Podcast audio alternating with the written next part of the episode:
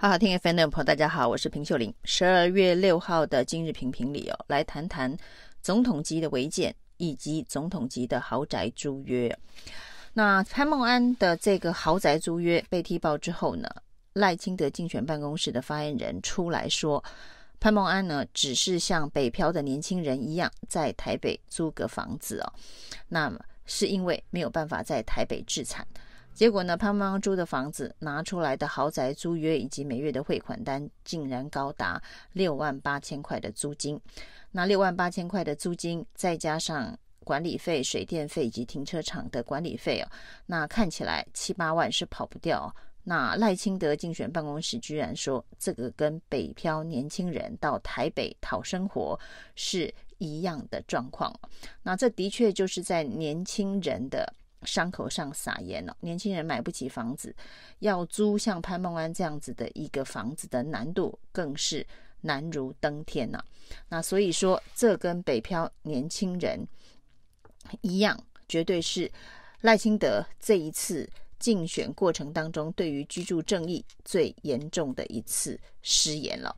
那豪宅等级的租约跟年轻人啊、对于居住正义的期待哦。那是有非常大的鸿沟。那另外一个也是房事啊，是赖清德的违建啊。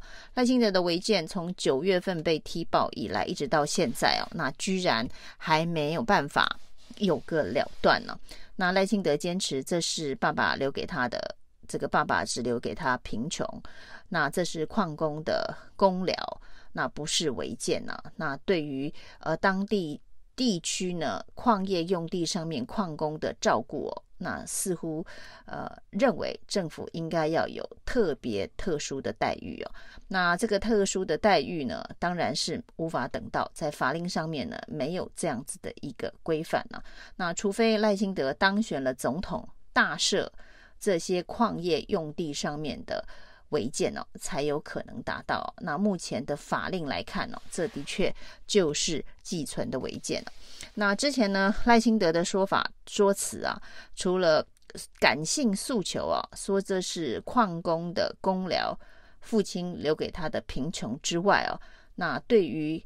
呃，理性的法律面说，如果被认定是违建，就依法办理哦。那现在呢，新北市公务局哦，经过了空照图的比对，呃，认定啊、哦，这是九十八年六月四号以后的这一个寄存违建哦。那虽然是这个寄存违建，但是呢，并不是必须要优先拆除的，那就看赖清德啊、呃，怎么样子。定下自己的这一个道德标准哦，因为九十八年六月二十四号之前的寄存违建，呃，是不是在第一个优先的拆除范围哦？那如果要等到新北市把所有的优先违建拆除完之后，才轮到赖清德的违建的话，当然在法律上面赖清德是站得住脚的。但是呢，此时此刻以一个政治人物，特别是参选总统的总统级政治人物的违建来讲哦，那是不是应该要比照黄国昌、比照柯文哲？那在这个所谓的寄存违建非优先拆除的状况之下，主动拆除，这就看赖清德的选择了。那赖清德呢？对于这个违建的这个说法，一方面说这个违建到底是不是呃该如何的认定啊？要等新北市政府。那新北市政府公务局呃已经做出认定之后，那不是优先拆除，那要不要自己拆除？这是赖清德的政治决定啊。那不过针对呢这个新北市公务局的这个认定哦，是由王宏威呃国民党的立委以及呢。新北市议员林国村共同开记者会，呃，公布的。那赖清德的反击就是他自己都还没有收到台新北市公务局的通知哦，为何王宏威跟林国村会先知道？这是一个政治操作的工具啊。那当然呢，这一个赖清德可以质疑啊，为什么王宏威跟林国村可以拿到？不过王林国村拿出了一份这个新北市公务局函复。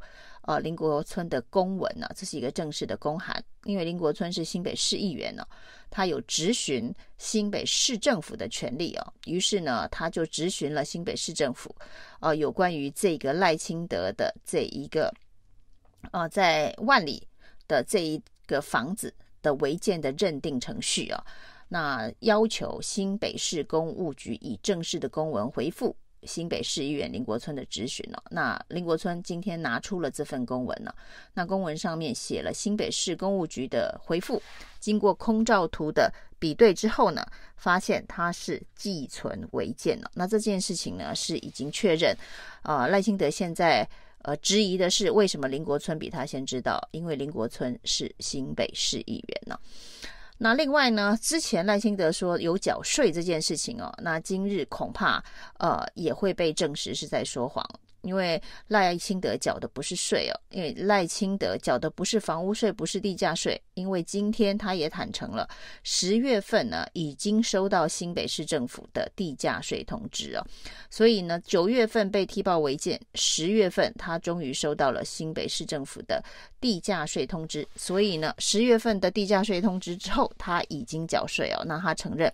他之前并没有缴地价税哦，那不过呢，他说之前有税单就会缴。那至于是什么税单呢？那现在最新的说法，那这个部分呢是叫叫做田赋哦，就是田地的赋税。这恐怕是很久很久以前的税制上面会有的田地的赋税，叫做田赋。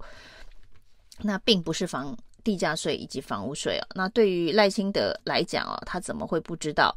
呃，房屋。呃，这个不动产是需要缴房屋税跟地价税的，那一直以来他都没缴，那不觉得很奇怪吗？那这不是一个逃漏税的行为吗？那原来之前说有税单就缴，缴的不是房屋税，也不是地价税，是所谓的田税哦，而且这个田税田赋哦，呃，因为这个税制的改革已经很多年都没缴了，那所以呢，很久以前缴过田赋。